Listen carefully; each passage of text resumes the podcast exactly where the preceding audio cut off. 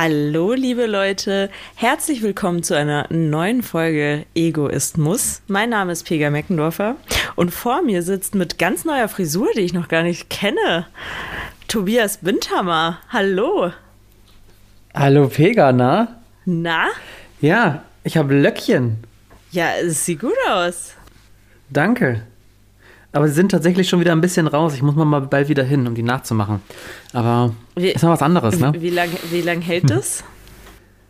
Äh, bei mir tatsächlich so einen Monat. Ich möchte eigentlich, dass es zwei Monate hält. Das wäre schon schön, aber es hat leider sehr kurze Haare. Ist es eine, ist es eine Dauerwelle? Es ah, ist eine Dauerwelle. Okay. Und dadurch, dass es so kurz ist, wächst es einfach schnell raus. Richtig. Ah, okay. Richtig. Ja, das ist natürlich. Ja. Schwierig. Aber ist nicht so schlimm.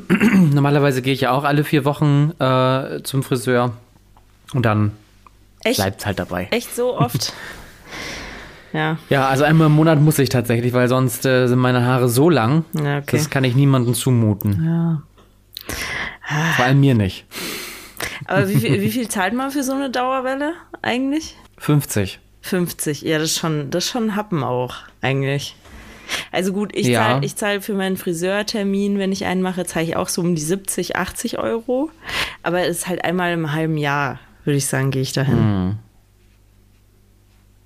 Ja, ist schon teuer. Also wenn ich überlege, das sind im Monat, äh, im Jahr 600 Euro, ne? Kommt das hin? Scheiße, das sind 600 Euro. Das ist schon, nee. ist schon ein Stück. Doch. W warte, ich bin ganz schlecht im Kopfrechnen. Doch, das sind 600 Euro. Auf jeden Fall zu das viel. Das sind 600 Euro. Deswegen muss diese Dauerwelle auf jeden Fall auch zwei Monate halten, damit es nur 300 Euro sind. 300 Euro ist nämlich die Schmerzensgrenze bei allem. bei allem. Bei allem. Ja, Pega, was hast du so gemacht? Wir haben uns hier ein paar Tage schon nicht gehört. Ja, ich, äh, ich, ich war äh, im Urlaub und danach hatte ich Corona. Hm. Hast dir nochmal eine Sonderrunde gegönnt, wa? Ja, ja, das zweite Mal jetzt schon, jetzt noch Omikron gekriegt. Und äh, hier, ich war richtig erstaunt, weil es heißt ja von allen Seiten, Omikron ist äh, nicht so schlimm. Alter, mir ging's so scheiße. Hm. Mir ging's wirklich, wirklich kacke. Also jetzt nicht mega lange so. Ich würde sagen, so zwei, drei Tage war richtig kacke. Ja. Und danach ging's wieder. Ich huste teilweise jetzt immer noch. Mhm. Ähm, aber das zieht sich bei mir immer super lange bis das aufhört. Ja. Ja, bei mir auch. Also mir hat es, glaube ich, noch gut fast, fast einen Monat gebraucht nach Corona, bis der Husten endlich weg war. Ja, heftig. Das ist schon heftig. Hm. Nee, aber habe ich überlebt, Gott sei Dank. Bin jetzt wieder gesund. Stich, Stichwort überlebt. das ist ein Überleitungsgott, der Tobi. So. Wir haben heute eine Sonderfolge vor. Ja. Und zwar habe ich dir einen True Crime Fall aus Hannover mitgebracht. Ja, ich bin schon richtig gespannt. Du hast mir erzählt, du bist auch True Crime Fan, das wusste ich gar nicht. Doch, ich habe auch eine Zeit lang richtig, äh, richtig heftig hier äh, Zeitverbrechen, den Podcast, äh, gesuchtet. Also mhm. wirklich alle Folgen mir angehört. Und ähm, dann auch irgendwann hier, was, was gab es? Äh, vom BR gibt es ja auch einen mit so zwei Mädels. Wie heißt denn der nochmal? Ähm, da weiß ich, Mordlust? Mordlust, genau. Und Mordlust, äh, da weiß ich auch noch, da ist mir in der ersten Folge, äh, erste oder zweite Folge war das, äh, ist mir richtig schlecht geworden, weiß ich noch. Das war, mhm. mir, das war mir dann ein bisschen zu viel. Also es gibt so ein paar, es gibt so ein paar Folgen äh, von so True Crime Sachen, da, da wird mir richtig schlecht. Äh, und ja. ich habe auch gemerkt, also ich glaube, wenn man sich da zu viel ähm, anhört, dann wird man auch paranoid irgendwann. Und dann, mhm. irgendwann, irgendwann habe ich es dann gelassen. Irgendwann habe ich mir das nicht mehr angehört. Ich finde, man hört immer beide Wege. Also einerseits immer die Leute sagen, die werden danach paranoid. Und die Leute, die sagen, sie fühlen dann sich danach noch viel sicherer, weil sie jetzt wissen, worauf sie achten müssen. Ja, gut, ich krass. aber, ich, aber also, wenn, du, wenn du dann auf so Sachen achtest, dann wirst du ja in irgendeiner Form auch paranoid. Ja, das stimmt. Also. Ja, ich hoffe, den Fall, den ich dir mitgebracht habe, äh, dass du den noch nicht kennst. Ähm, es sind fünf Kapitel, die ich dir vorbereitet habe, bis ähm, wir zum Grande Final kommen. Mhm. Ich möchte aber, du hast eben schon angesprochen, dir wurde schon mal schlecht bei so einem True Crime Podcast. trotzdem nochmal eine Triggerwarnung aussprechen. In dieser Folge von Egoismus gibt es Nacherzählungen von körperlicher und sexueller Gewalt. Ähm, ich werde öfter auch mal sagen, ich werde jetzt ein bisschen detailreicher oder expliziter. Dann könnt ihr auch einfach gerne ein paar Sekunden vorspulen. Ähm, Pega, wenn du sagst, oh, jetzt aber hier, uh, jetzt kommt das Abendessen langsam wieder hoch, ähm, dann sag gerne Bescheid. dann rede ich trotzdem einfach weiter. Gut. Ähm, ja. Und ich habe nichts anderes erwartet. so. Ich, ich kotze ich kotz ähm, dann währenddessen einfach. Ist okay. So. Was soll's. Und natürlich ähm, werden wir das Ganze hier kommentieren und vielleicht auch mal einen Spaß drüber machen. Das ist natürlich nicht, äh, wie sagt man ja, despektierlich gemeint. Das hm. sagen die bei Mordlos, glaube ich, auch immer, ne? Das ist nicht despektierlich gemeint, bei uns auch nicht. Nee, genau. Stimmt, ja, bei Mordlos so. sagen die es auch immer, ja. Ich möchte dir die dramatische Geschichte des Alexander Kaas erzählen und wie aus einem hochbegabt, wie aus einer hochbegabten Trash-TV-Leiche ein mordlustiger Täter geworden ist. Wir starten mit Kapitel 1, lyrische Entgleisungen. Mhm. Mhm. Es hört sich alles schon sehr, sehr poetisch an. Und ich finde es äh, ich jetzt schon gut, dass es sich um einen Reality-TV-Star anscheinend äh, handelt. Hammer. Ja, so, so, so ähnlich auf jeden Fall. Okay. Ähm, wir starten erstmal in Hannover. Ich möchte dich fragen, warst du denn schon mal in Hannover? Ich war schon mal in Hannover, aber wirklich nur am Bahnhof, glaube ich. Am Hauptbahnhof. Mhm. Oder einmal, einmal auch hier die Straße runtergegangen vom Hauptbahnhof. Da war ich mal essen hm. bei, bei Jim Block. Aber, so, aber sonst, sonst nicht. sonst nirgendwo, glaube ich. Dann erzähle ich dir ein paar Sachen über Hannover. Mhm. Ähm, Hannover ist natürlich erstmal die Landeshauptstadt von Niedersachsen, klar. Ähm, gilt auch als hässlichste Stadt Deutschlands, aber den Namen, ähm, glaube ich, äh, beanspruchen viele Städte für sich, mhm. nicht nur Hannover. Ähm, und ist 200 Quadratmeter groß, ist ungefähr zwei Drittel von München, habe ich ausgerechnet. Ah ja. Na, wir haben über eine halbe Million Einwohner hier und zählen damit zu den 15 einwohnerreichsten Städten Deutschlands, noch vor Nürnberg und Duisburg. Mhm. Jetzt fragst du dich, was zeichnet Hannover so aus? Das kann ich dir auch sagen. Ähm, das ist hier so ein Reiseführer, so ein Reiseführer mit äh, True Crime Charakter. so, Dark Tourism haben wir jetzt hier. Ja. Ähm, in Hannover gibt es 15 Hochschulen. Hier wurde der Leibniz, Leibniz-Keks erfunden. Die Scorpions kommen von hier. Und auch so charmante Charaktere wie Carsten Maschmeyer und Gerhard Schröder. Äh, was Hannover auch auszeichnet, ist natürlich seine Natur. Also die Herrenhäuser Gärten und der Schlossgarten hier sind weit über die Grenzen Deutschlands bekannt für seine Vielfalt und seine Aufmachung. Ähm, was wir hier auch haben, ist der beliebte Maschsee, ähm, der, an dem ganz viel stattfindet. Also Sport, Kultur, das Stadion ist direkt da. Ähm, viel Kunst ist in Hannover und äh, die Leine fließt hier durch, der Mittellandkanal. Also rundum eigentlich alles da, was man so zum Leben braucht. Mhm. Aber nach Berlin und Frankfurt gilt Ham, äh, Hannover. Hamburg? Als ich hab's gehört. Hamburg? Hamburg? Nee, Hannover, Entschuldigung. Das ist meiner. Äh, nach Berlin und Frankfurt gilt Hannover als die gefährlichste Stadt Deutschlands. Echt jetzt? Ja. Und kleiner Fun Fact: unter den Top 10 ist keine einzige Stadt in Bayern erhalten, enthalten. Das äh, war mir klar. Hey, äh, also dazu kurze Anekdote. äh, eine Freundin von mir, die hat in der Bar hat sie, hat sie ihren äh, Geldbeutel auf der Bar liegen lassen, weil sie gezahlt hat und dann hat sie den halt einfach neben sich gelegt auf die Bar. Und dann sind wir nach Hause gegangen und dann ruft sie mich an und es war, da war ich bestimmt schon eine Stunde zu Hause, ne? Ruft sie mich an und meint so, fuck, ich habe meinen äh, Geldbeutel da liegen lassen. Dann meinte ich so, oh shit. Äh, und dann äh, hat sie, dann ist sie nochmal hingefahren und dann lag der da noch, ne? Da lag noch ihr Geldbeutel und äh, den hat keiner angefasst. Da war noch alles Geld drin. Wahnsinn. Das ist echt verrückt. Das wäre hier nicht passiert. Das München. Das München. ich möchte dir die Geschichte von Alexander K. erzählen und wir starten tatsächlich direkt am Anfang. Alexander kommt 1993 im Alter von fünf Jahren von Osteuropa nach Minden. Das ist eine Stunde von Hannover entfernt in NRW. Er ist schon damals ein sehr schwieriges Kind ähm, und verlässt 2001 mit 13 Jahren bereits das Elternhaus. Er lebt dann erstmal in Heimen, ist zwischendurch auch obdachlos und auch schon anderthalb Jahre im Gefängnis, weil er immer mal wieder straffällig wird. Unter anderem ähm, geht er auch auf einen Mitschüler mit einem Messer los. Mit 13. Mit 13. Oh. Oder ab 13, also passiert alles ab 13. Ab 13, okay. Ab 13. Ja, da ist ja mindestens schon 14, 15. Das ist okay. Dann ist okay. Dann ist okay. Kann man mit Messer stecken. ähm, aber er beginnt auch mit Lyrik, mit Dichtungen mhm. ähm, und natürlich auch mit Musik. Und rate, was er für Musik macht. Rap. Er rappt. Natürlich. natürlich.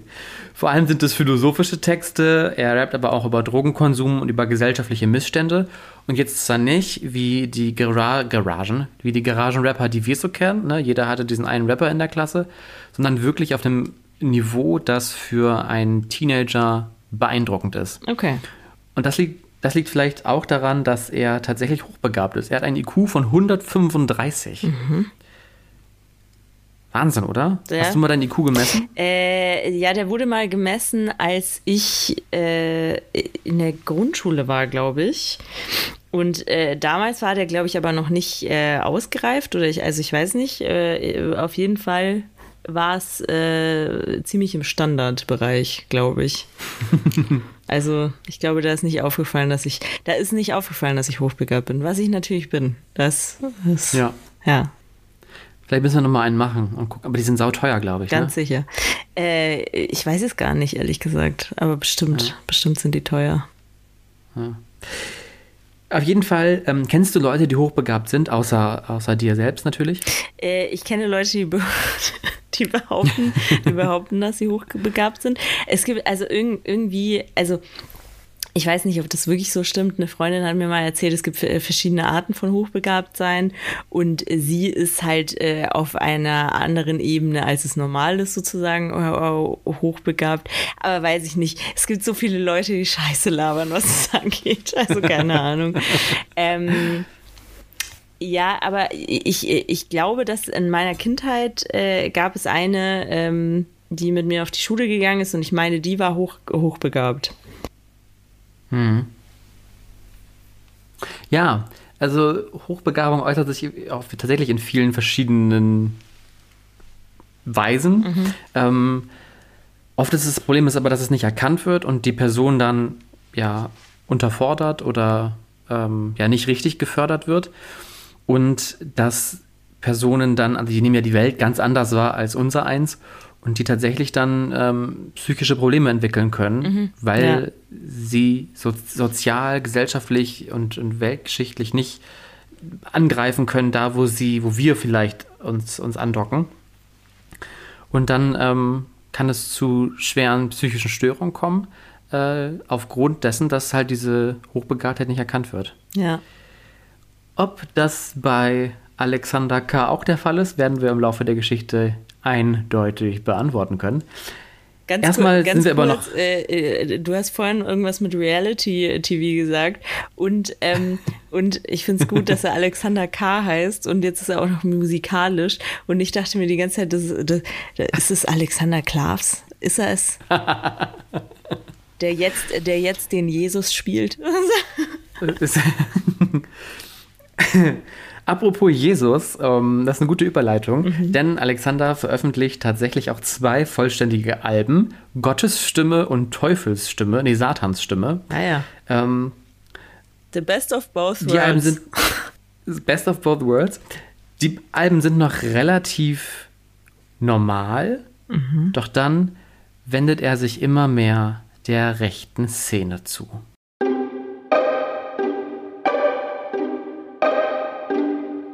Und damit sind wir schon in Kapitel 2. Kuss des Todes. Hast du es eigentlich selber geschrieben?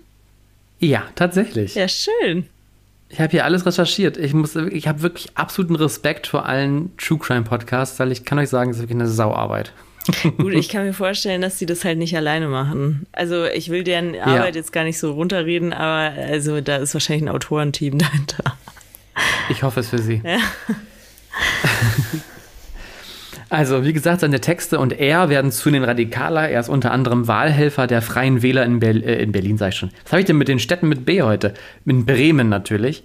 Ähm, das war damals so rechter als die CDU, aber noch, ich würde sagen, noch nicht ganz AfD-Niveau. Bei, bei, welcher Partei? Bei der Freien Wähler im Norddeutschland. Ah, echt? Okay, krass. Wusste ich mhm. gar nicht. Okay. Ja. Die Freien Wähler in Bayern sind ja eigentlich aber auch sehr, sehr stark konservativ, aber jetzt nicht extrem, ne? Ja, also nicht, nicht mehr als die CSU, hätte ich jetzt gedacht, aber ja. keine Ahnung. Ja. Jetzt wird es richtig verrückt und das ist auch einer der Gründe, warum ich diesen Fall ausgesucht habe. Alexander gründet die Seite rechtsrap.de für rechten Hip-Hop. Er bezeichnet seine Musik als systemfeindlich und ähm, gibt sich selber den Künstlernamen Sash JM. und ich habe auch Fotos mitgebracht, die ich dir mal schicken würde von Alexander und von Sash JM, mhm. die du einfach mal unserem, unseren Zuhörern beschreiben könntest. Okay. Ähm, ich leite sie dir gleich mal weiter. Mhm. Wir sind ja hier richtig digital. Mhm. Ja.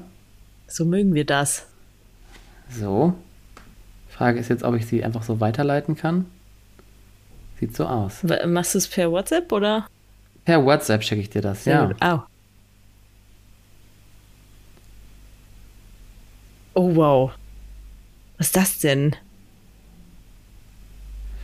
Ja, erzähl mal, das ist Sash JM, den du gerade siehst. Beschreib ihn doch mal. Okay, also ähm, der hat auf jeden Fall so ein, so ein, so ein Bandana oder so auf dem Kopf. Mhm. Hat, ähm, hat einen, einen Bart, äh, also so, ein, so ein äh, Schnauzer äh, mit so kleiner Kinn, Kinn, äh, Kinnflaum. Also ist ja, ist ja auch eine, eine ähm, Rasur, die ich jetzt nicht unterstützen würde. Finde ich, find ich nicht so. Äh, wundert mich ehrlich gesagt, dass er rechtsradikal ist, weil ähm, er sieht selber, sieht selber so aus, als hätte er Migrationshintergrund. Ich darf sowas sagen. ähm, er, trägt, er trägt ein Kreuz um, um ähm, als Kette. Er hat äh, sehr auffällige Tätowierungen. Also äh, unter anderem ein so ein Salamander oder so auf seiner Brust. Also irgendwas Echsenartiges. Und, warte, steht, was steht denn da? Death to Pigs? Ja. Steht, äh, also steht, steht Death to Pigs äh, auf seinem Oberbauch sozusagen. Und was ich ja richtig verstörend finde, ist, also, also bei seinem Bauchnabel also äh, auf dem Bauch tätowiert, ist so ein, ist das, ist das ein Totenkopf? Also auf jeden Fall ist es ein Kopf und also es sieht ein bisschen aus wie der Schrei von Munk. Und ähm, das komplett schwarz, da wo mhm. der Bauchnabel sein sollte, oder wahrscheinlich ja. auch ist, ist komplett schwarz tätowiert und es sieht so aus wie der Mund, der schreit. So. Mhm. Und äh, also das ist wirklich ein sehr, also ganz ehrlich, wenn, wenn, wenn ich hier äh, einen Typen abschleppen würde und dann würde er sich ausziehen und dann hätte er das, das würde mich schon echt ein bisschen äh, gruseln. Und ähm, er hat auch so ein Sleeve, also wirklich den ganzen Arm tätowiert auf der einen Seite, auf der anderen ist es nur der halbe. Und äh, das ist auch, ist das so eine ganz komische Tigerkatze? Die hat da, also ja. Die so ganz weirde Augen auch hat. Also, also, ich muss mal wirklich sagen, ja. Props an Pega gerade, weil äh, dieses Bild ist so krass verpixelt und was du da alles raussiehst, ist wirklich Wahnsinn. Ich sehe diese Katze zum ersten Mal. Es sieht so gruselig aus mit den Augen. Ja. Es, ich habe dir noch ein Bild geschickt mhm. von ihm, von seinem Facebook-Profilbild okay. damals. Okay, da, da sieht er aus wie jeder. der hat, äh, der, Also da sieht er eigentlich ganz normal aus, wie so ein ganz normaler Teenie so ein bisschen. Er hat äh, so eine Cap äh, auf, also gut, damals war das vielleicht in, so wie, wie, er die trägt, ich weiß es nicht, wobei er ist so alt wie ich, er ist ein Jahr älter als ich, ne? Äh, das heißt, mhm. wir sind zur selben Zeit, äh, also ja, wir waren schon immer gleich alt. Und zu der Zeit, als ich äh, so alt war, wie er auf dem Foto ist, äh, glaube ich, war das auch nicht mehr cool, so die Cap zu tragen. Aber gut, das ist halt mal dahingestellt. Also er hat so äh, quer nach hinten seine Cap auf und ähm, die hat so ein Karo-Muster, wie man das von den alten Vans kennt. Genau, also so schwarz-weiß Muster. Und äh, sein, äh, sein äh, Bärtchen, sein Bartwuchs ist, glaube ich, einfach noch nicht so ausgereift. Da hat er schon versucht, sich äh, hier den, äh, den Schnauzer stehen zu lassen. Hat noch nicht ganz funktioniert. Mhm. Und ähm, ja, ich glaube auch, äh, so ein Ohrring erk erkennen zu können.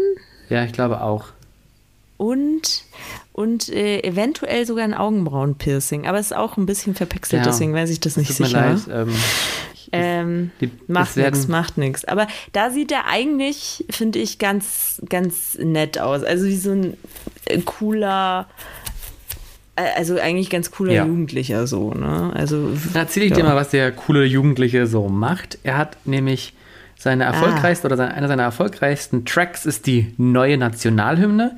Die erhält 35.000 Klicks, bevor sie dann endgültig auf YouTube gesperrt wird. Er covert zudem von mehreren rechtsextremen Musikern aus der Szene ähm, und gilt tatsächlich äh, als einer der Vorreiter oder wenn nicht sogar der, der Beginn der NS-Rap-Szene in Deutschland. Ah, schwierig. Er ist derjenige, der es reingebracht hat. Trotzdem wird er tatsächlich von der Szene auch oft belacht. Äh, die finden seine Songs zu dilettantisch, zu oberflächlich und zu plakativ.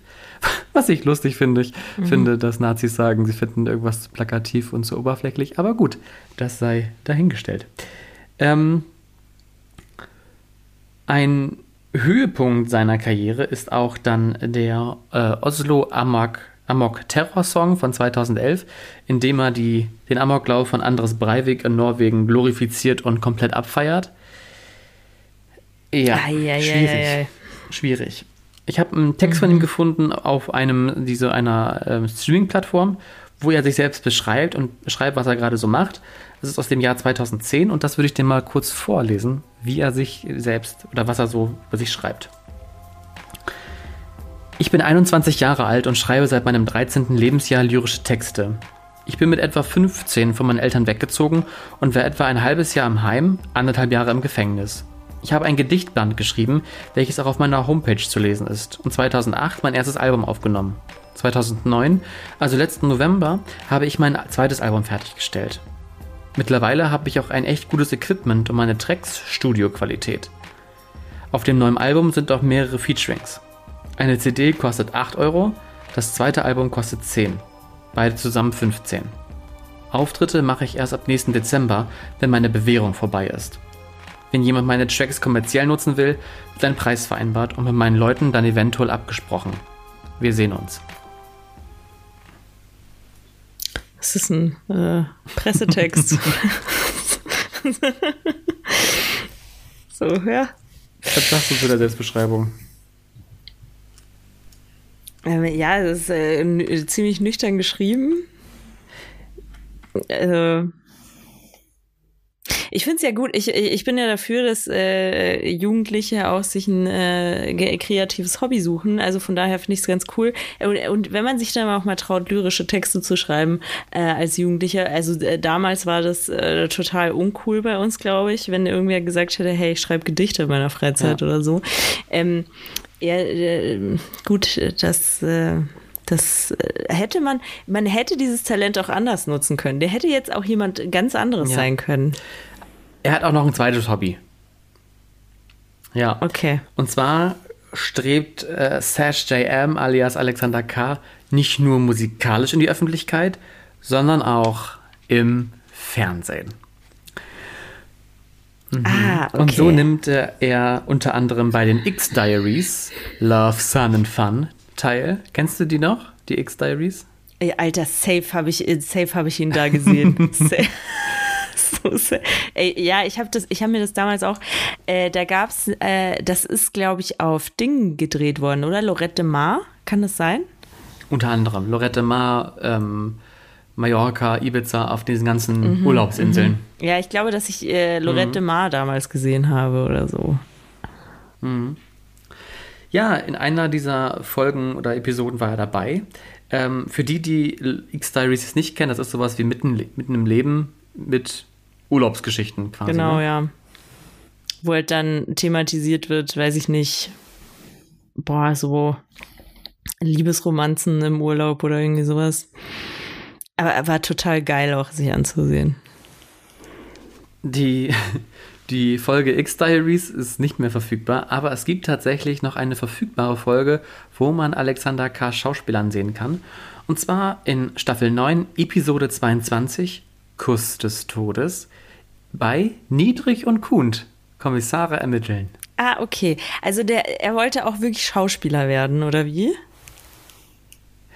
Oder weiß ich jetzt nicht. Ich glaube, also ich vermute einfach, dass er, er hatte einfach einen wahnsinnigen Drang in die Öffentlichkeit und wollte irgendwie berühmt werden. Ähm, und ich glaube, das war einfach, da es mit der Musik jetzt so semi gut funktioniert hat, war das, glaube ich, der nächste, nächste okay. Weg. Okay. Und es gibt ja auch gutes Geld. Also es gibt ja, glaube ich, 100 Euro pro Drehtag. Kann man mitnehmen. Ja, ja, ja. Also ich habe auch Freunde tatsächlich, die das äh, hin und wieder gemacht haben. Und ich glaube, dass, ja. dass es ganz okay bezahlt ist. So, ne?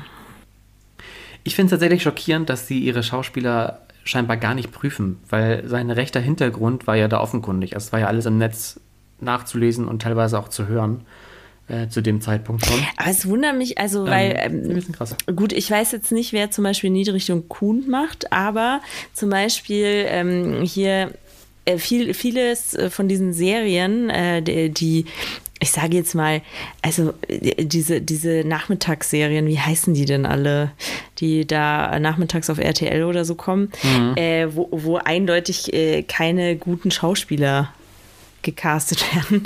also es tut mir leid.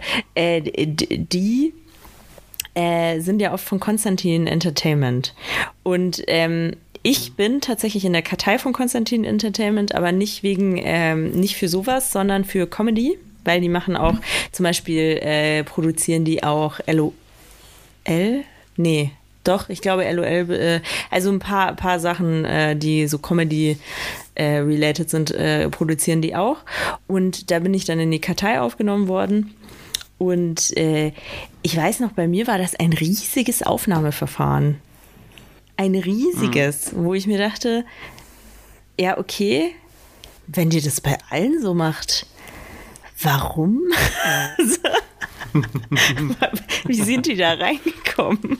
Die, die, diese jämmerlichen Schauspieler, die. Also, das kann man ja nicht Schauspieler nennen, was die da haben, teilweise. Ja.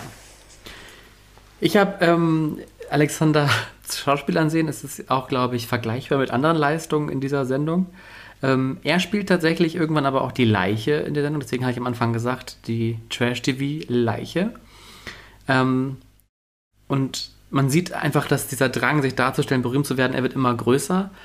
Was allerdings auch immer größer wird, ist sein Drogenkonsum. Hm. Und dann meldet sich plötzlich ein junger Mann bei der Polizei. Dieser junge Mann ist seit fast zehn Jahren mit Alexander befreundet und macht sich tatsächlich ernste Sorgen über seinen Kumpel.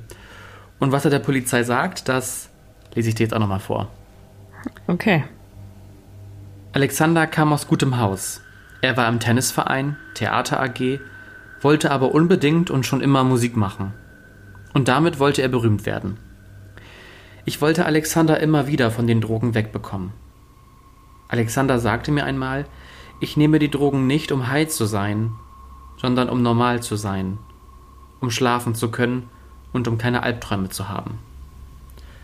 Und weiter erzählt dieser Kumpel in, diesem, in dieser Aussage dann, dass Alexander unbedingt einen Film über Serienmörder machen möchte, weil er es unheimlich interessant findet. Er findet es auch interessant, mal einen toten Menschen zu sehen oder auch selbst mal einen zu töten. Ah ja, das hat er so ganz offen gesagt. Ja. Ja. Ja, good for him. Und damit starten wir gleich in Kapitel 3.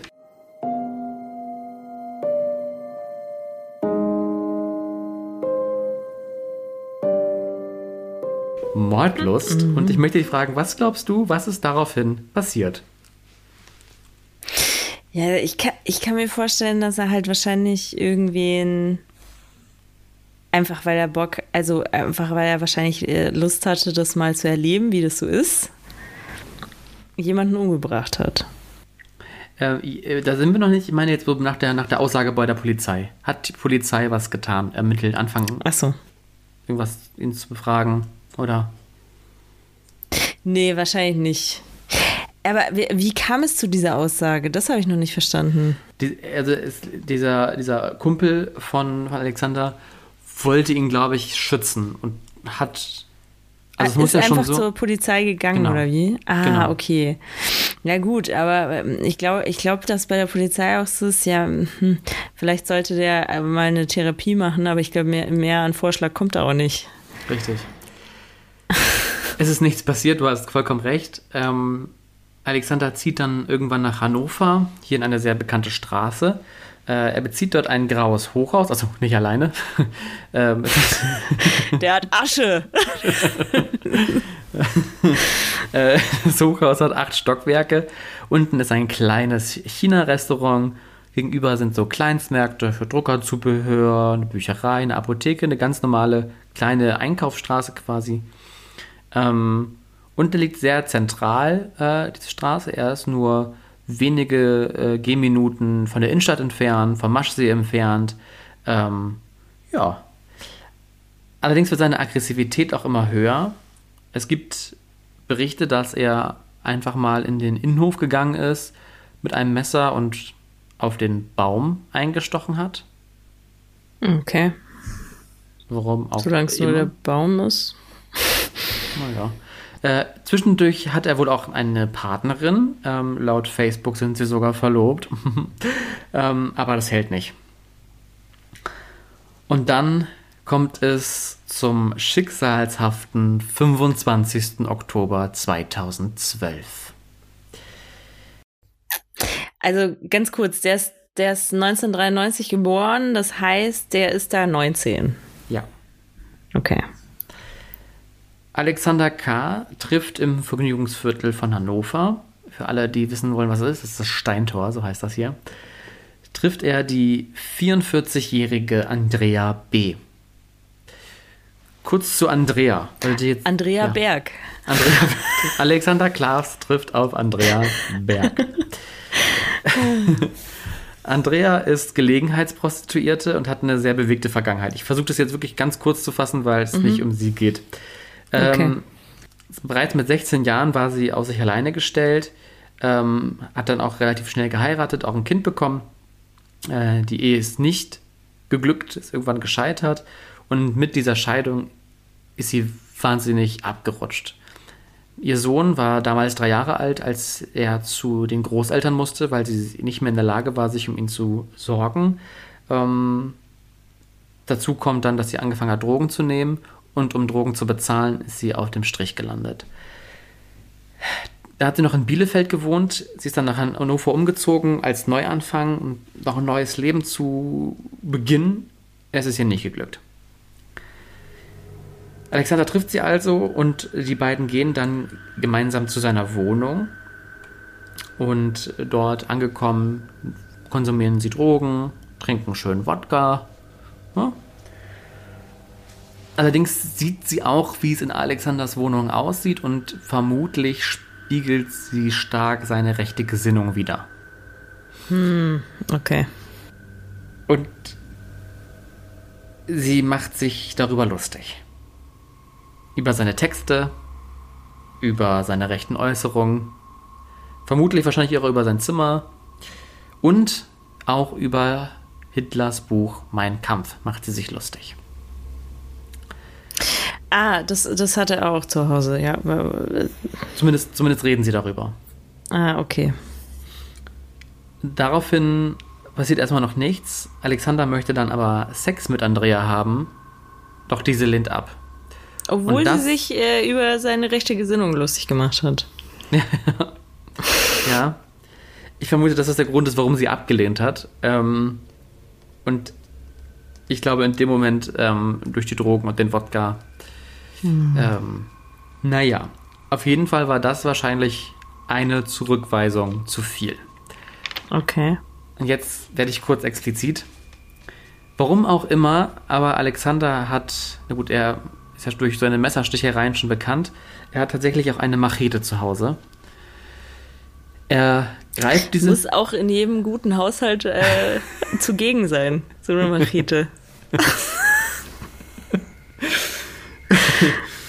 Alexander greift zu der Machete und geht auf Andrea, die gerade im Sessel sitzt, los und sticht zweimal auf sie ein. Einmal in die Brust und einmal in den Hals.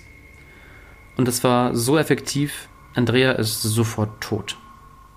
Hm. Äh, Pega, was würdest du jetzt mit so einer Leiche tun? Ja, das ist eine gute Frage.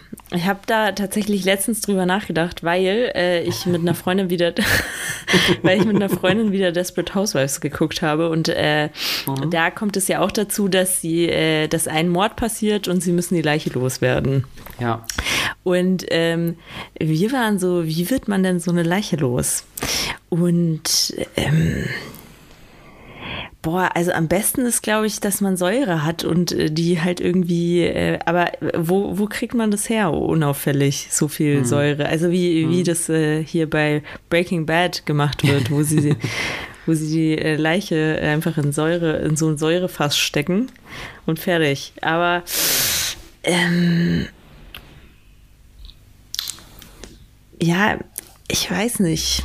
Wäre wär schwierig. Wirklich. Wär schwierig. Ich kann dir ja mal erzählen, was Aber vielleicht kriege ich jetzt einen äh, guten Tipp. Ich bin mir da jetzt nicht so sicher. Ah, okay. Alexander trägt auf jeden Fall erstmal ähm, Andrea ins Badezimmer und legt sie in die Wanne. Mhm. Und dann geht er zurück zu seinem Werkzeugkoffer und holt daraus eine Schwedensäge. Weißt du, was eine Schwedensäge ist? Nee, ich glaube, ich will es auch gar nicht wissen, aber du wirst es mir gleich sagen. Ich habe dir ein Foto geschickt von einer Schwedensäge. Okay. Ähm, das ist ja, eigentlich eine. Wie eine Säge. Aus wie eine Säge. Ist eigentlich für Holzarbeiten gedacht. Das ist so ein mhm. etwas größerer Fuchsschwanz, den man vielleicht aus dem Werkunterricht kennt, wenn man irgendwie so kleine Hölzer weggesägt hat. Stimmt, ja. Ja. Ähm, ich sag mal so, ist für Knochen ungeeignet. Ah, okay. Und er merkt es auch relativ schnell, dass das irgendwie nicht so ganz geht mit dem Zerteilen, was er sich vorgestellt hat. Deshalb äh, geht er nochmal. Äh, das ist halt der Fehler. Dann hast du eine Machete zu Hause, aber da sparst du dann da bei der Säge. ähm, Alexander geht auf jeden Fall nochmal am Abend los. Es ist nicht mittlerweile schon Abend geworden und geht in den Baumarkt und holt sich dort einen Maleranzug, Handschuhe blaue Müllsäcke und einen elektrischen Winkelschleifer. So, ne? du hast eben noch gesagt, am falschen Ende gespart. Das wird jetzt revidiert. Mhm. Magst du ja, mal beschreiben? Das, ja. Das habe ich äh, tatsächlich schon mal gesehen, diese Gerätschaft. Mhm. Also das ist wie, wie so eine kleine Kreissäge, oder? Ja. Ja. Also so, so eine handliche Kreissäge, so, äh, das, das ist das ist, glaube ich, gut für, ähm, ja, ich sag mal, für, für den Haushalt. wenn, wenn, man gerade was zerteilen muss. Sieht auch ein bisschen aus wie ein elektrischer Pizzaschneider. Ja, tatsächlich. Oh Gott. Jetzt wird's also Overacting beim Pizzaschneiden. ähm, Trotzdem muss man natürlich sagen, dass auch so ein Gerät eigentlich nicht dafür gedacht ist, einen Körper zu zerteilen. Nee, vor allem, es, es sieht ein bisschen so aus, als könnte es ja, also zum Beispiel ist es ja nicht tief genug. Also angenommen, ich müsste jetzt mhm. meinen o Oberschenkel durchschneiden, mhm. dann ist es ja nicht tief genug. Richtig. Wird schwierig. ja. Auch das merkt Alexander äh, und merkt, dass es ganz schön lange dauert. Und es wird später und es wird nachts und irgendwann ist es spät nachts und er ist immer noch dabei, äh, die Leiche in Stücke zu zersägen. Und die Nachbarn beschweren sich dann über ja. Renovierungsgeräusche. Ja, so wie gute Nachbarn das tun. Richtig. Und sie rufen auch die Polizei und die Polizei klingelt an seiner Haustür. Mm. Alexander zieht sich seinen Maleranzug und die Handschuhe aus und öffnet dann in Bermuda-Shorts und T-Shirt die Wohnungstür. Die Beamten beschreiben ihn später als sehr gefasst, ganz normal, nicht irgendwie aufgedreht oder in sonstige, sonstiger Art und Weise. Und fragen ihn, ob die Geräusche aus seiner Wohnung stammen. Er verneint das und meinte, er wäre eigentlich schon auf dem Weg ins Bett gewesen und wüsste nicht, wo diese Geräusche herkommen. Und dann gehen die Polizisten wieder ihres Weges. Ja, gut, aber ich sag mal so. Ich, also ich würde ich würd als Polizist mir auch denken, oh, jetzt ist da schon wieder irgendein Arschloch, der halt die Ruhezeiten nicht einhält. Dann gehst du dahin, du weißt ja genau, dass er den Krach gemacht hat, wahrscheinlich. Aber er sagt, nö, ich nicht. Ja, dann halt nicht, halt's Maul. Und dann gehe ich halt wieder. also, vor allem, wenn er noch gefasst ist. So. Ja, richtig. Diese Gefasstheit von ihm spiegelt tatsächlich auch seine psychische Verfassung wider, weil normalerweise, wenn jemand einen Mord begeht, ist dieser doch etwas aufgewühlt. Man mag es kaum glauben. Ähm, schon, schon ein größeres Ding schon ein größeres Ding. Und das zeigt tatsächlich auch seine Mordlust, die sein Kumpel schon ähm, zwei Jahre zuvor quasi prognostiziert hat. Spätere forensische Beweise zeigen übrigens auch, dass Alexander nach der, nach der Tat oder ja, also nach dem Mord, man weiß jetzt nicht vor oder nach dem Verstückeln, äh, noch mit der Leiche verkehrt hat. Allerdings äh, konnten keine Samenspuren gefunden werden. Ähm, tja, und dann Nachdem er sein Werk vollbracht hat, geht Alexander ins Bett und schläft seelenruhig ein.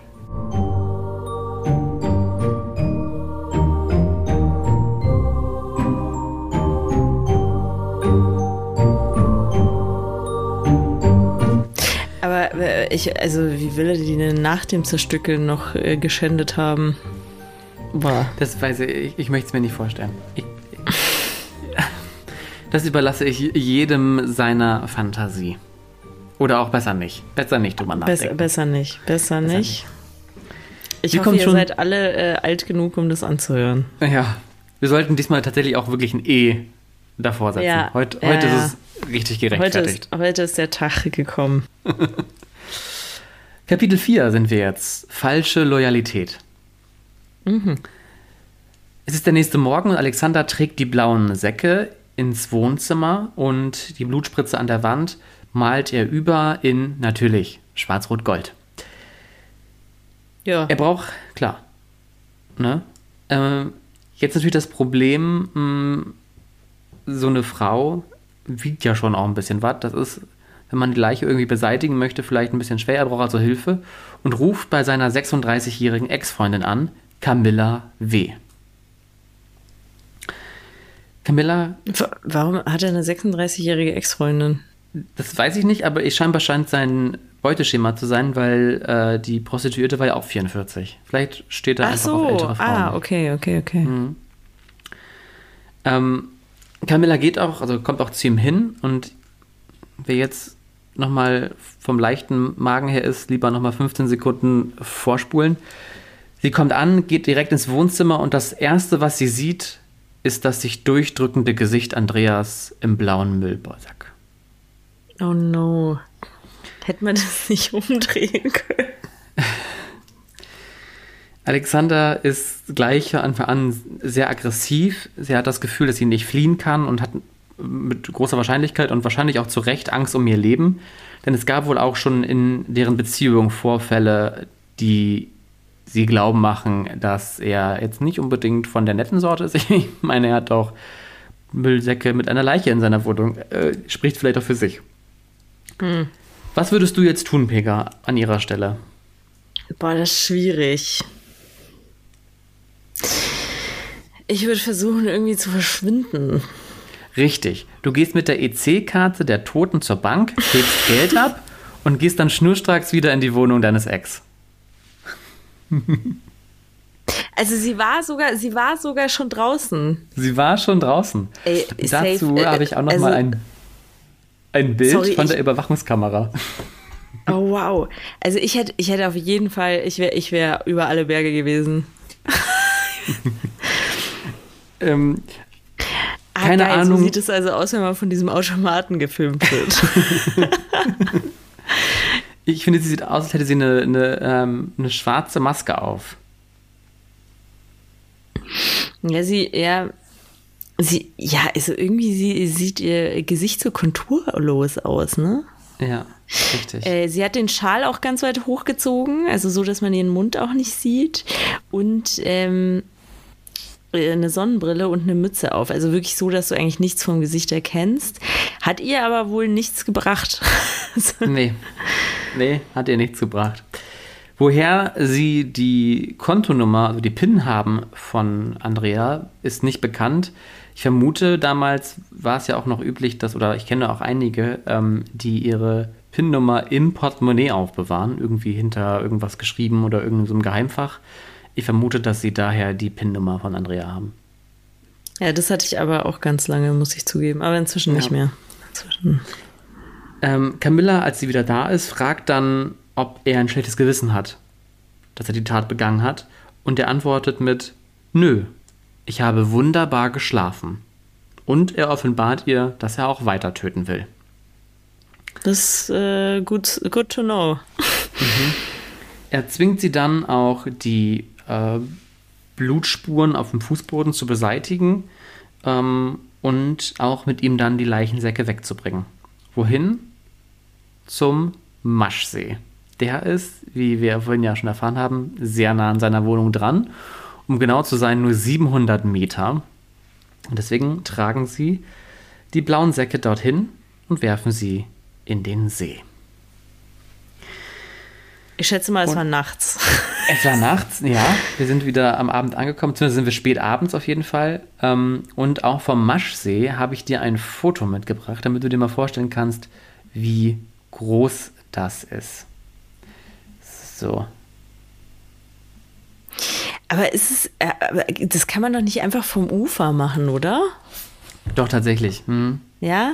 Ah, okay. Es ist ein künstlich angelegter See. Ah, das ist ein künstlicher See, okay. Genau. Ey, das, ähm, das sieht aber voll schön aus. Mhm, ist es auch. Ähm, einer meiner Lieblingsplätze in Hannover, der Maschsee, ähm, vor allem im Sommer. Weil da ja, rundherum ganz groß, viel passiert. oder? Der, mhm. der sieht schon ziemlich groß aus um es mal äh, mit einer München-Analogie zu sagen, er ist nur mhm. etwas kleiner als der gesamte Olympiapark München. Ähm, okay. Um genau zu sein, nur zehn Fußballfelder kleiner. Okay. ja. Ja. Und ähm, wenn du das Bild siehst, also ich finde, dieser, dieser See sieht aus wie so ein kleiner Bär, wie so ein, wie so ein Haribo Goldbär. Das stimmt, ja, so ja. Äh, von der Seite. Ja, und in der Mitte am Rücken quasi, dort ja. werfen sie vermutlich die Säcke ins Wasser. Okay. Danach fährt Camilla dann mit dem Bus nach Hause. Man sieht ihr aber an, dass was nicht stimmt. Sie reibt sich ständig die Hände, sie wirkt sehr apathisch, sie ist ganz blass, ihr steht der Schock ins Gesicht geschrieben und beim Umsteigen an einer Bushaltestelle vertraut sie sich einem 21-jährigen Mädchen an und erzählt ihr vom, es bricht einfach aus ihr heraus, erzählt ihr dann von der Leichenbeseitigung, von den, davon, dass sie die Blutspuren wegmachen musste und geistesgegenwärtig, also ich sag mal so, wenn ich das Mädchen gewesen wäre, hätte ich gesagt, alles klar, da hat jemand äh, zu tief äh, in die Spritze geschaut. Ähm, aber tatsächlich geht das Mädchen zur Polizei, erzählt ihr, ähm, erzählt denen, was passiert ist, und die fangen auch endlich an zu ermitteln. Nachdem Alexander jetzt schon zweimal Glück hatte, ist beim dritten Mal jetzt das Glück nicht mehr auf seiner Seite. Die suchen den Maschsee ab mit Booten, mit Tauchern und Beamte laufen am ganzen Ufer lang und nach ein paar Tagen finden sie dann die blauen Säcke mit den Leichenteilen von Andrea. Hm. Sofort geht eine Fahndung nach den beiden raus und jetzt möchte ich dir auch natürlich das Bild oder die Fahndungsbilder von den beiden zeigen. Und dann kannst du ja, nochmal nice. erzählen, wie die beiden da aussehen.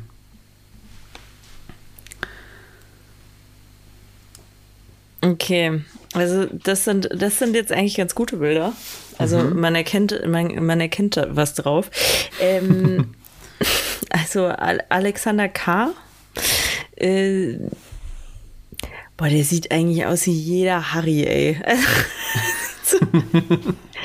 er hat immer noch diesen, diesen, der hat so einen ganz komischen Schnauzer. In der Mitte ist frei, wahrscheinlich weil da nichts wächst. Und, und äh, dann hat er so einen ganz leichten Schnauzer. Das sieht schon richtig pedomäßig aus, ey. Und, und äh, sein Kinnflaum immer noch. Dann mhm. hat er, ähm, äh, er hat eindeutig zu wenig geschlafen. Also er hat mega Augenringe. Ich vermute tatsächlich, also, dass das vom, von den Drogen kommt. Ja, das kann auch sein. Das kann auch sein. Und irgendwie wachsen seine Augenbrauen noch nicht so, wie sie sollen. Also das ist auch ganz, ganz fleckig, das, was da sein soll. Ähm, ja, ist halt ein, ein, ein ist es, ist es noch dunkelblond oder ist es schon braunhaarig? Ich würde sagen, es ist sehr, sehr dunkelblond. Es ist sehr, sehr, sehr dunkelblond. Sehr also es ist schon krass dunkelblond. Und ähm, äh, er ist, äh, wirkt wie ein schlachsiger Typ an sich, ne? Mhm. Aber äh, so, so äh, Drogis sind ja oft schlaksig. Mhm, das stimmt. All, ja. Und äh, Camilla, die hat lange dunkelblonde Haare, sehr weit zusammenstehende Augen, sehr eng zusammenstehende Augen. Ähm, irgendwie auch sehr, also ein sehr langes Gesicht. Die Nase sitzt sehr weit oben. Das ist, auch, das ist auch vielleicht ein schlechtes Foto. Es ist unvorteilhaft, zumindest das Foto. Ja, beide, ähm, beide Fotos, ja. Ja, und ähm, ja, sieht aber auch aus wie jede Ulla. Also es Sieht jetzt aber nicht. Ey, das, das Ding ist, er sieht, äh, ich finde, weil der war ja damals 19, ne? Mhm. Der, äh, welcher 19-Jährige sieht denn so aus? Er könnte auch 35 sein mit dem Aussehen. Und sie sieht aber, also sie sieht auch aus wie so 30. So, ja. also jetzt nicht. Das passt ja. Ja. Ich finde, sie sieht aus, also wenn, ich finde, sie sieht aus wie so eine klassische Schleckerverkäuferin. Ja, ja, genau. Ja. So kann man sich, glaube ja, ich, so eine, gut. so eine Bäckerei-Fachverkäuferin auch, die dann ja. zu, äh, die, dich noch fragt, ja, darf es noch die, die, eine Sonnenblumensemmel sein? So. Ja. kurz zurück, kurz nach der Fahndung ähm, werden die beiden natürlich auch gefasst und ähm, Alexander beteuert im ganzen Prozess immer wieder seine Unschuld und sagt, dass eigentlich Camilla die Täterin ist, weil sie die beiden in Flagranti erwischt hat und aus Eifersucht dann die Andrea getötet hat. Dafür lassen sich allerdings keine Beweise finden. Genauso hat äh, Camilla W. kein Tatmotiv. Äh, sie wird natürlich der Mittäterschaft angeklagt, wird aber im weiteren Verlauf, soweit kann ich mal sagen, ähm, freigesprochen, soweit ich meinen Quellen da trauen kann. Er habe ihr allerdings, also seine Ausführungen, nur aus Loyalität geholfen. Andersrum wird, glaube ich, eher ein Schuh draus ähm, oder aus Angst hat sie ihm geholfen. Mhm. Für ihn gilt natürlich ganz klar das Motiv der Mordlust, ähm, niederste Beweggründe. Und dann sind wir schon im Kapitel 5, das letzte Kapitel, Verurteilung und Spekulation.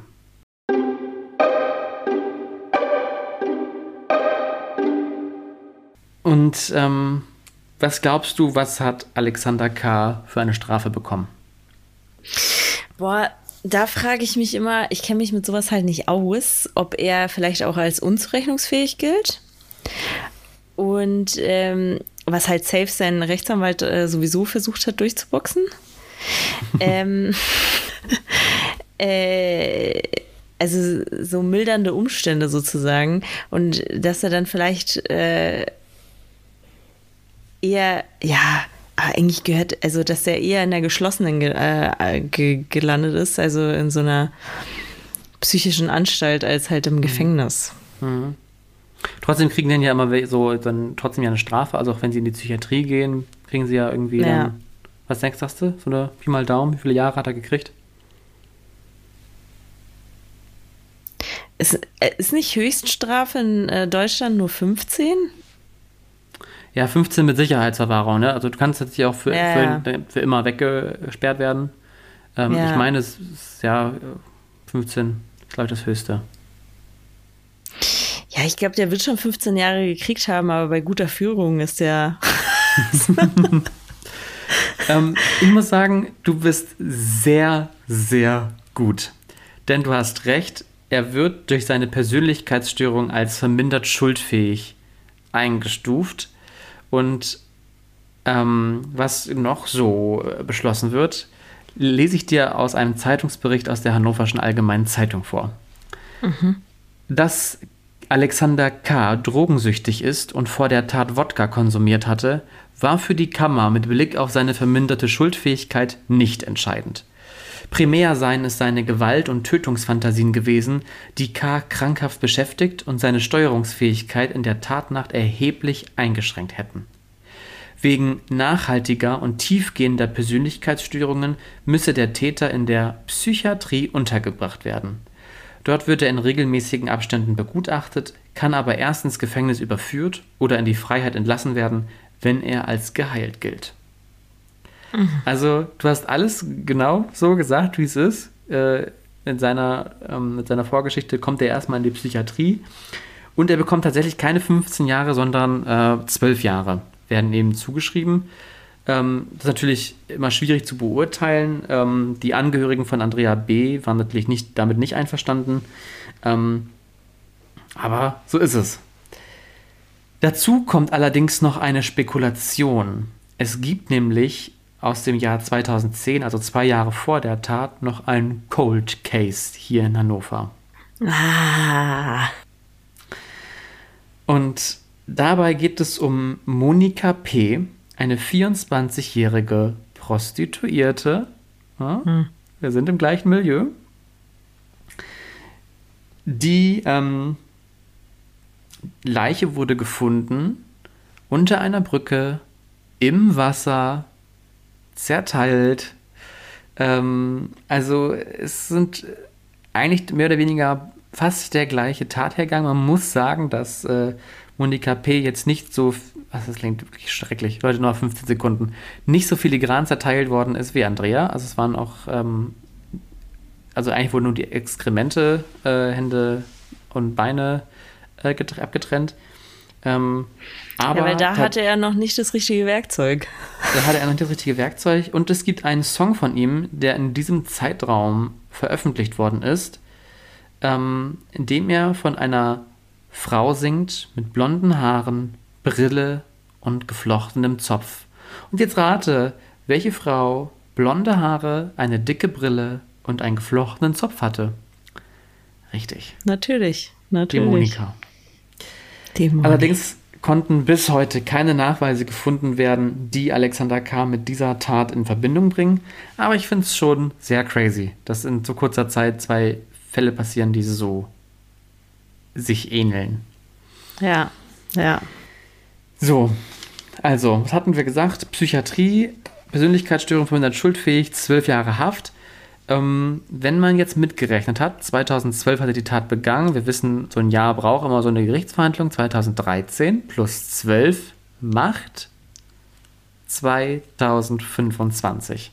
Und tatsächlich gibt es jetzt neue ähm, Zeitungsartikel, die darüber schon berichten, dass Alexander K., der übrigens durch seine Tat als Maschseemörder in die Geschichtsbücher Hannovers eingegangen ist, dass der Maschseemörder ähm, in wenigen Jahren wieder auf freien Fuß kommt. Er hat nämlich in der Zwischenzeit sein Abitur gemacht, hat geheiratet und sein Psychiater sagt, die Tat ist eigentlich nur dadurch entstanden durch seinen enormen Drogenkonsum und die dadurch ausgelöste psychische Störung und er sei keine Gefährdung für die Gesellschaft mehr.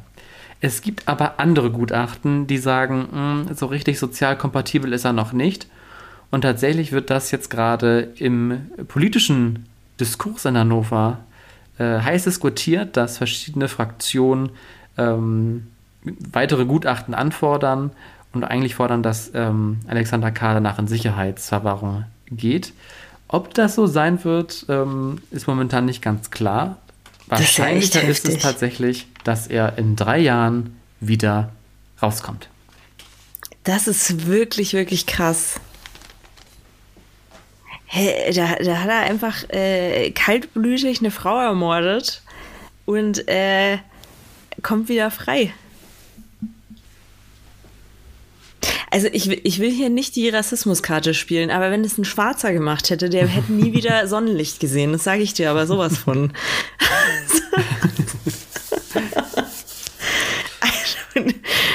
Eieieiei. Ja. Und deswegen habe ich den Fall ausgesucht. Ich finde es super äh, weird, dass er halt äh, als Begründer der NS-Rechtsszene Rechts-Rap-Szene gilt, dass er im Trash-TV äh, mitgespielt hat und dann halt jetzt auch bald tatsächlich rauskommt. Das ist wirklich irre. Ja. Oh, ich halte mich so von Hannover fern, sage ich dir. Aber der hat geheiratet? Wen heiratet man denn, wenn man. Wenn du, man es gibt so viele. Es gibt, also ich habe da mit meiner Arbeitskollegin drüber gesprochen, die auch ein riesen True Crime-Fan ist. Und sie sagt auch, äh, unter anderem, wir hatten ja den Andres Breivik auch gerade ähm, im Gespräch, dass tatsächlich viele Frauen dem Liebesbriefe schicken. Warum auch ah, immer. Ja, ich stimmt. glaube auch, dass stimmt, da, stimmt, dass da irgendwelche Synapsen nicht ganz richtig gepolt sind. Aber ich sage auch mal so, ich habe ja, war ja auch schon mal für die, äh, also als Journalist im Gefängnis. Und klar, alles super schlimm, aber er hat seine Zeit abgesessen und wenn er tatsächlich von seinem, seiner psychischen Störung geheilt worden ist und jetzt mit Abitur und Frau und Co ähm, sich gefangen hat und auch stabil ist, hm. go for it. Ich wünsche ihm, dass er, dass er ähm, wieder klarkommt in der Welt. Und ich würde ihm empfehlen, ich glaube, ich meine, mit seiner Vorgeschichte als, als einer der bekanntesten Fälle hier in Hannover, denke ich, dass er relativ zügig hier äh, wegziehen wird. Und ja, ja, safe, der bleibt wahrscheinlich nicht in Hannover. Ähm, Weil da kennt den halt wahrscheinlich jeder. Richtig, ne? richtig. Ähm, aber ich wünsche ihm äh, alles Gute und ich wünsche den Angehörigen von Andrea B., dass die sich niemals begegnen. Äh, ich wünsche auch seiner Frau viel Glück. Ja. Also keine Ahnung, so im, äh, kann ja auch wirklich sein, dass er wirklich so eine Kehrtwende gemacht hat in den zwölf Jahren und so und dass das wirklich nie wieder vorkommen wird. Aber es, also, es ist schon echt heftig. Ja. Und ah, und also so eine Gesellschaft ist ja auch sehr ist ja nicht gerade förderlich. Also, nee. weißt du, wie ich meine? So, ja. äh, da muss der einmal getriggert werden von irgendwem, der ihn eh verurteilt, weil, weil er weiß, dass er einen Mord begangen hat schon mal. Im Zweifel sogar zwei. Und äh, schon, schon packt er sein kleines Kreissägchen wieder aus. ja.